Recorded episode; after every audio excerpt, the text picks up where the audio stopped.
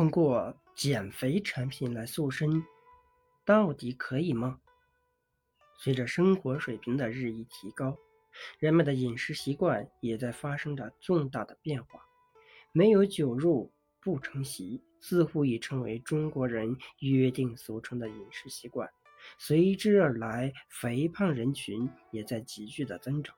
更为严重的是，肥胖不仅困扰着许多中年人，连一些小孩子也深受其害。现在的小胖墩越来越多，这也成为一个让教育者及家长担心的问题。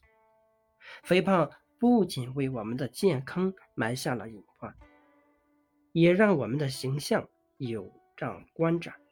而减肥产品便在这种情况下应运而生。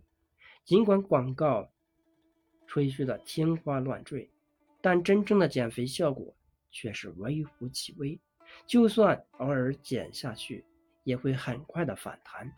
那顽固的赘肉简直就像野火烧不尽、春风吹又生的小草一样，让人恨得牙齿痒痒，却又无济于事。